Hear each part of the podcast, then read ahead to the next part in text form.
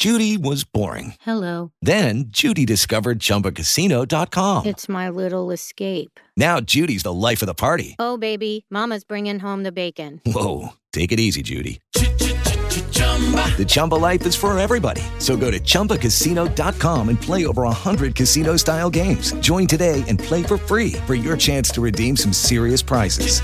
chumba ChumbaCasino.com. No purchase necessary. Void where prohibited by law. 18 plus terms and conditions apply. See website for details. Lucky Land Casino asking people what's the weirdest place you've gotten lucky? Lucky? In line at the deli, I guess? Aha, in my dentist's office. More than once, actually. Do I have to say? Yes, you do. In the car before my kids' PTA meeting. Really? Yes. Excuse me, what's the weirdest place you've gotten lucky? I never win and tell. Well, there you have it. You can get lucky anywhere playing at LuckyLandSlots.com. Play for free right now. Are you feeling lucky? Purchase necessary. Void where prohibited by law. 18 plus. Terms and conditions apply. See website for details. 6 de la mañana, 22 minutos. Saludamos hasta ahora al senador del Pacto Histórico, al senador Gustavo Bolívar. Senador, gracias por acompañarnos. Buenos días. Buenos días, Luis Carlos, ¿cómo están? Muchas gracias por darnos algunos minutos.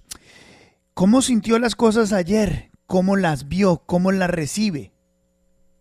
Bueno, pues como todo el país con mucha esperanza, creo que el discurso de Gustavo Petro fue de muy, muy conciliador, con, con, muchos deseos de hacer la unión en este país, de hacer la paz. Pues bueno, ahí eh, es, como les digo a la gente, hoy no empieza el cambio. El cambio es un proceso en el que tenemos que participar todos, los congresistas haciendo las leyes, el presidente y su ministro ejecutando, los órganos de control, y aquí hay un punto importante, pues vigilando que los recursos públicos no se desvíen y la ciudadanía muy atenta a hacer esa, esa vigilancia también desde la sociedad civil. Eh, senador Gustavo Bolívar, eh, una cosa es desear todo eh, en sus proyectos de vida eh, y otra cosa es cuando uno ya tiene el caballo al frente.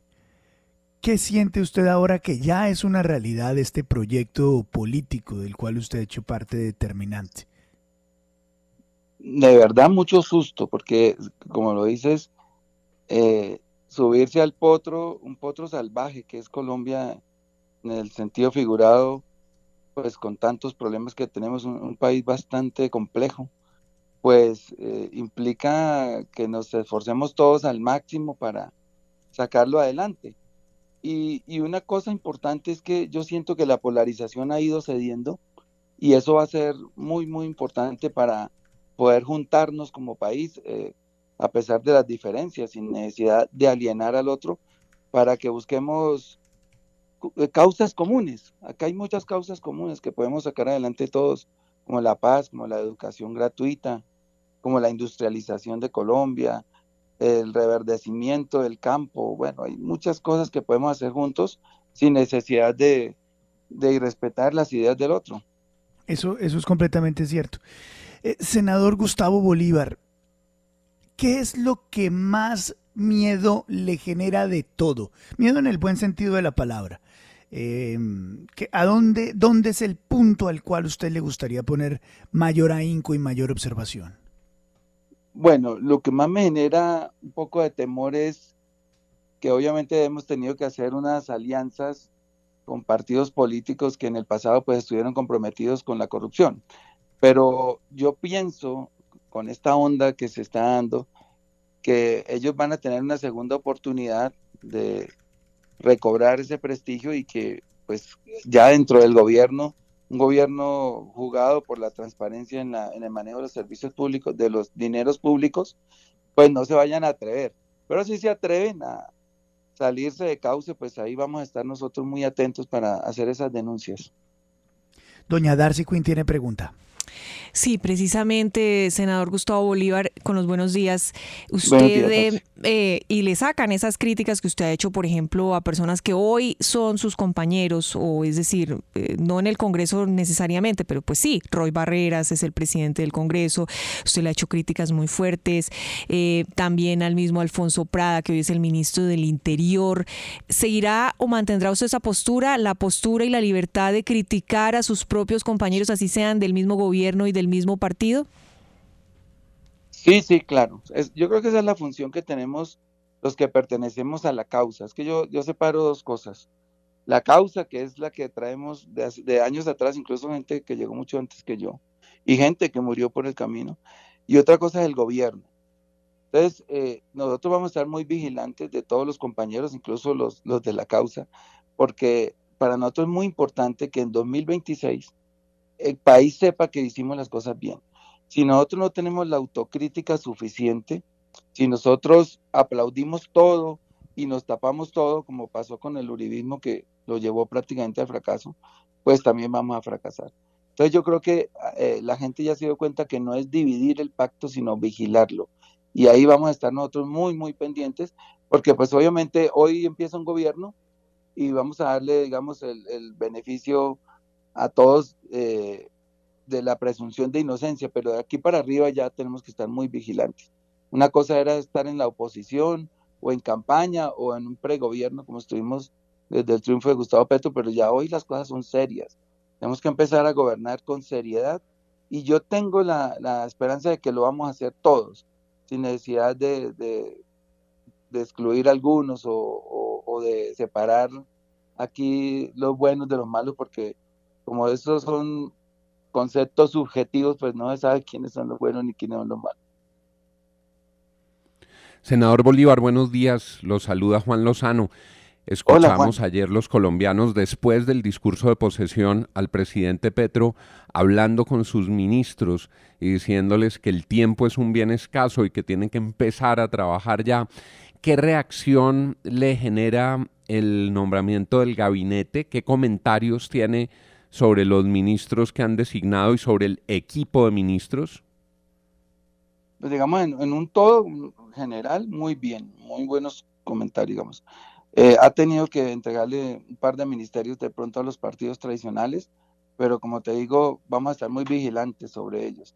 Y Gustavo Petro dijo algo muy importante, que es que, que la inteligencia militar, la inteligencia de la policía que estuvo al servicio de vigilar la oposición, de perseguir la oposición, esta vez va a estar encima para vigilar a los corruptos. Mm. Si eso se hace, seguramente, primero como como un elemento de disuasión va a ser importante y segundo, como un, un elemento de persecución a los corruptos mucho más importante. Entonces yo creo que tenemos que tener tranquilidad porque la cabeza del Estado, y en eso sí yo meto las manos al fuego por Gustavo Petro, es un hombre bastante honesto. O sea, no, le, no, no es un hombre ambicioso por la plata, ni, ni se ensuciaría por un peso. Y cuando la cabeza del Estado es honesta, irradia honestidad hacia abajo, y seguramente ese ejemplo lo van a seguir los demás y no descarto porque la gente no, eh, digamos, en un gobierno hay muchísimos nombramientos, hay mucha gente, hay muchos funcionarios que alguno quiera robar y alguno quiera hacer algunas eh, atrocidades con el erario, pero mientras nosotros tengamos la disposición de denunciarlos, yo creo que va a ser un gobierno transparente. Senador, con los buenos días, le saluda William Calderón. Eh, em, pero están ahí metidas las familias políticas más tradicionales, las que ustedes han eh, combatido a lo largo de estos últimos años y que han señalado como responsables de gran parte de, la debacle de este país.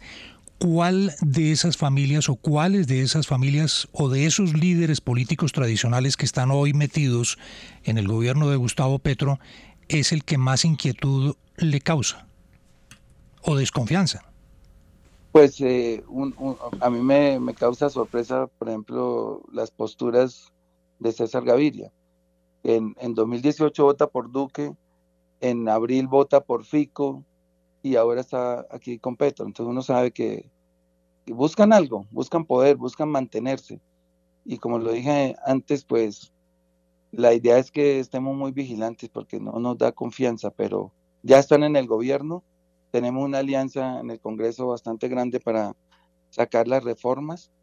Sin, esa, sin esas alianzas no hubieran sido posibles las reformas. Entonces el dilema de Gustavo Petro, que nos lo decían días pasados, era o hacemos las reformas o nos quedamos solos. Y yo creo que eh, el país tiene mucha esperanza en que hagamos muchas reformas porque hay cosas que funcionan mal. Si funcionaran bien, pues el país no hubiera llegado a esos niveles de violencia, de corrupción, de pobreza y sobre todo de desigualdad. Entonces, por eso es que, digamos que nosotros le damos el beneficio de la duda a todos y empecemos hoy a trabajar a ver qué pasa por el camino, ojalá todo salga muy bien. Mm. Senador, le pregunta Santiago Ángel, y en esa línea de la desconfianza a la que usted se refiere, yo quiero preguntarle, usted va a tener una posición muy relevante en este Congreso porque es el presidente de la Comisión Tercera y por usted va a tener que pasar el inicio de la reforma tributaria que se radica hoy. ¿Cómo va a ser ese debate en esa comisión siendo usted de gobierno y siendo el presidente? ¿Cómo va a ser garantista para que los principales puntos de esa reforma en efecto tengan el debate que tienen que tener y pueda ser una discusión sana? Mira, ya, empezamos a dar una, una, una luz en el sentido en que nosotros no venimos aquí a apretar a los, a los empresarios, a los grupos económicos por hacerlo. Por ejemplo, eh, yo sostuve dos reuniones la semana pasada con el, con el equipo económico y con el, el en ese momento ministro de Hacienda electo, el doctor Ocampo, y, y una conclusión fue, bueno, sí, eh, durante la campaña se, esgrimió la necesidad de que teníamos que sacar una reforma tributaria de 50 billones. Y por el camino, en todas estas conversaciones, nos fuimos dando cuenta que con el precio internacional del petróleo hoy, con las ganancias que ha obtenido Ecopetrol en este semestre, pues no necesitábamos los 50 billones. Entonces, una primera señal es que esa, esa reforma tributaria va a ser casi por la mitad, va a estar entre 25 y 30 billones. y esto, pues lo que nos le mandamos un mensaje a los empresarios industriales del país es que vamos a hacer lo necesario, lo justo, no, no ahorcarlos, porque sabemos que dependemos de la empresa para generar empleo, para que ellos mismos ayuden a sacar a flote este país, porque con ese dinero de la reforma tributaria, una parte vamos a pagar la, el, déficit fiscal. Si nosotros no pagamos el déficit fiscal, o lo, o lo bajamos por lo menos a sus justas proporciones, como dice la regla fiscal, a unos dos o tres puntos, hoy está en siete, pues lo que pasa es que no vamos a recuperar el grado de inversión. Y eso es lo que va a ahogar al país y a los mismos empresarios. Entonces los empresarios prácticamente están pagando una reforma para que el país se mantenga a flote, recuperemos el grado de inversión y ellos también se vean beneficiados. Si no hiciéramos esa reforma, el país se hunde. Definitivamente no hay cómo pagar ese déficit y esa deuda social que ha sido nuestro caballo de batalla pues en la campaña. Senador, lo saluda Fernando Quijano.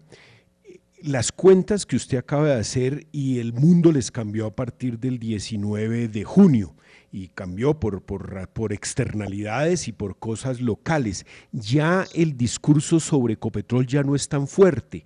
Es decir, y usted lo acaba de decir, proyectadas utilidades para el próximo año de 30 billones, donde el 80% seguramente va a pasar a arcas del Estado, les hace que la reforma tributaria esté entre 20 y 30 billones de pesos. Eh, así las cosas y con las nuevas cuentas que han hecho a partir de, digamos, del 19 de junio para acá, que les han cambiado el panorama, ustedes van a mantener las personas que hoy manejan Ecopetrol al frente de Ecopetrol o llegarán con un equipo renovado y propio? Pues lo que pasa es que eh, los gobiernos salientes siempre tienen por decoro que permitirle al, gobierno entrante que seleccione sus, los miembros de su junta directiva, bueno, a los que tiene lugar eh, derecho y a su presidente. Lo que pasa es que Duque trató de dejar amarrado, hay varios nombramientos y no sé el presidente cómo lo vaya a tomar.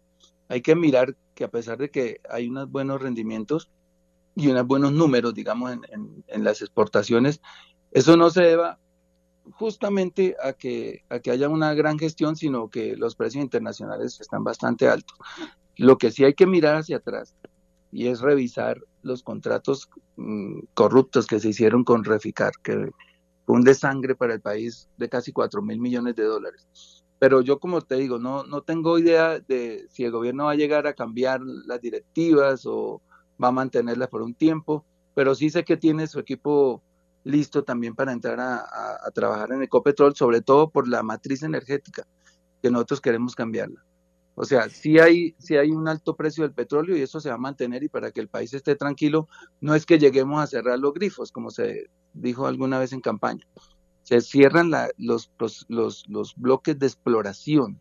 Es decir, si nosotros vamos a hacer una transición energética en 12 o 15 años, pues no vale la pena entregar más bloques de exploración. Con los que hay, que se van a respetar hasta el último día, pues yo creo que vamos a ir disminuyendo el, la, el bombeo de petróleo a la medida que nosotros vamos industrializando el país, lo estamos llevando hacia un, país eh, turístico, porque le apostamos mucho a la industria del turismo para poder resarcir esos, esas divisas que vamos a dejar de percibir por el petróleo, pero a partir de, de, hoy prácticamente ya no se explora más, no se entregan más bloques para exploración petrolera. Los que hay que se entregaron, incluso supe que este mes pasado se entregaron bastantes en el afán pues de, de que hasta hoy se podía. Entonces, eh, esos bloques se van a mantener, se van a respetar. Y también la explotación de petróleo hasta que se sequen los pozos de aquí a 12 o 15 años que podamos hacer la transición energética. 6 de la mañana, 37 minutos. Eh, senador, unos, unos, unos impresiones para terminar. ¿Qué, ¿Qué fue todo lo de la espada? ¿Conoce usted algo, algún detalle de lo que ocurrió con el ir y venir y el significado y, la espada? Sí, pues eh, para, para Gustavo Petro era un punto de honor porque él perteneció al M19 y si ustedes recuerdan en el logo del M19 era un mapa de Colombia atravesado por la espada de Bolívar. Y el robo de la espada de Bolívar fue, digamos, como la entrada en acción de ese grupo guerrillero. Entonces para ellos era un punto de honor tener la espada en ese momento en la posesión, pero eh, parece que cuando hicieron la solicitud en la presidencia les exigieron unas pólizas, unos seguros, etcétera, mucho trámite y ellos lo cumplieron. De verdad la campaña hizo hizo todo lo necesario para tenerla ahí, pero bueno, yo creo que esa era una puja más ideológica de no permitirles tener la espada, pero eh, como lo dije hoy, eh, el primer acto de gobierno de Gustavo Petro que refleja lo que significa la voluntad política, fue decir, me traen la espada, ordeno que me traigan la espada, y se la trajeron pues en mm. pocos minutos. No se hizo un uso, digamos, eh, espectacular de ella. Yo incluso pensé que en algún momento Gustavo Petro la podría tomar en sus manos, como hubiera parecido un error, pero no, se mantuvo ahí en su urna y, se exhibió y nada más y ya, no, creo que pasó mayores. Sí. Em, hay una observación al nuevo gabinete, senador, que es un gabinete santista serpista, que allá adentro es eh, la pelea del santismo serpismo. ¿Usted lo ve así? Sí, pero le encuentro una razón. Yo creo que nosotros nunca hemos gobernado y, es, y no es fácil llegar con un equipo nuevo de joven novatos, digámoslo. Claro. Yo creo que Gustavo Petro quiso combinar un poco la juventud de algunos ministerios, como por ejemplo el de Susana Mohamed, el de Carolina Corcho, etcétera, con personas que ya habían ocupado ministerios o habían estado en, en puestos ejecutivos en otros gobiernos. Yo creo que él, trata, porque si nosotros somos sensatos, la, en la, la, izquierda nunca se esmeró por mm, armar cuadros, por, mm, por, por, armar cuadros directivos, porque pues nunca hemos tenido ni la oportunidad de Bogotá hace cinco años, y de hecho hay varios del gabinete que están ahí. La ministra de Vivienda viene de allá pero, pero nosotros, eh, digamos que Gustavo Petro fue como un cometa muy grande que iba por todo lado y los demás no brillaban mucho, entonces no tuvimos la oportunidad de, de, de armar esos cuadros, de prepararlos. Entonces yo creo que eso es un proceso y me parece que esa mezcla de experiencia con juventud pues puede dar algún resultado porque el temor de él era a fracasar de entrada y, y, se fue por la experiencia de ministros muy experimentados como Alejandro Gaviria, que había sido ministro, Cecilia López, que había sido ministra, pues ni qué decir de nuestro canciller que ya había ocupado todos los cargos del Estado, etcétera. Entonces, claro. yo creo que él está buscando esa mezcla para no, para, para no improvisar, digamos. Eh, es, es, es una lectura muy interesante y, nos da una señal de lo que puede ser el futuro eh, de esta administración. Eh, senador, ¿le hubiera gustado a usted estar más cerca, más cerca de Gustavo Petro?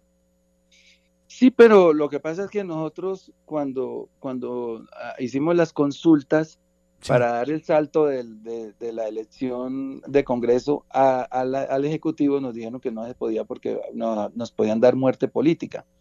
Aunque yo hablé con Gustavo antes de, lanzarme al Congreso nuevamente, cosa que yo no tenía mucha, mucha intención de hacer, él me dijo que no, que yo le dije, bueno, la condición es que yo me lanzo, pero sáqueme al Ejecutivo, porque yo ya estoy cansado en el Congreso. Me dijo que sí. Pero después hicimos las consultas y no se pudo, pero digamos que en un principio sí, sí, sí estaba cuadrado, así que varios nosotros, yo creo que Alexander López, el mismo Roy, mi persona íbamos a ir al, al gobierno, pero al fin no se pudo por, por lo que estoy diciendo de, de una, como una advertencia, como una luz roja que había ahí, en el sentido de que si, nos, si no nos posesionábamos, podíamos perder la investidura con una muerte política que así hubiera sido más nefasto para todos.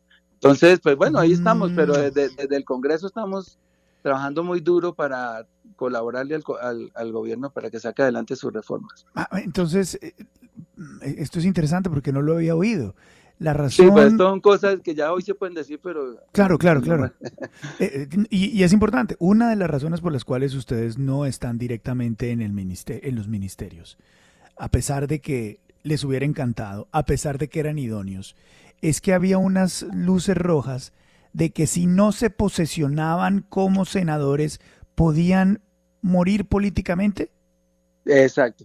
Y entonces nos tocaría, para poder ir al gobierno, posesionarnos, renunciar y esperar un año, porque eso es lo que dice la ley hoy. Me parece que es una ley mm. sana, porque antes se, se podía, se, hacían esos traslados del, del, Ejecutivo al, Legislativo sin problema, como una puerta giratoria, pero creo que a partir de 2011, según lo que consultamos, hay una ley que lo prohíbe. Entonces tocaría, si quisiéramos ir al gobierno, renunciar y esperar un año. Mm, le entiendo. ¿Eso es algo que usted tiene pensado en el mediano plazo hacer? Pues yo no quisiera estar los cuatro años en el, en el, en el, Congreso, pero por lo menos voy a estar aquí atento a sacar las reformas económicas y, después ya veremos, pero la verdad es que el, Congreso es poco cansón. Qué, qué, interesante. ¿Y qué ministerio, a qué ministerio usted estaba más o menos encaminado? No, pues no, eso nunca lo conversamos. Con nosotros siempre, eh, Gustavo Petro es el que decide como mm. qué actitudes le ve a cada uno, o alguna consejería o alguna cosa, pero por ejemplo, sí pensamos que Roy iba a la Consejería de Paz y, y de pronto Alexander López que ha tenido mucho feeling con los trabajadores, por ahí sería la cosa, pero no, no, nunca lo hablamos, esa, esa parte nunca se habló. Pues, eh, senador Gustavo Bolívar, como siempre, agradeciéndole mucho por su tiempo, ayudándonos a entender cosas que están pasando en este nuevo gobierno y mucha suerte para usted y para todo ese equipo, que las cosas salgan bien. Muy amable, muy gentil. Bueno, a ustedes muchas gracias y, y, si nos va bien a nosotros, nos va bien a todos.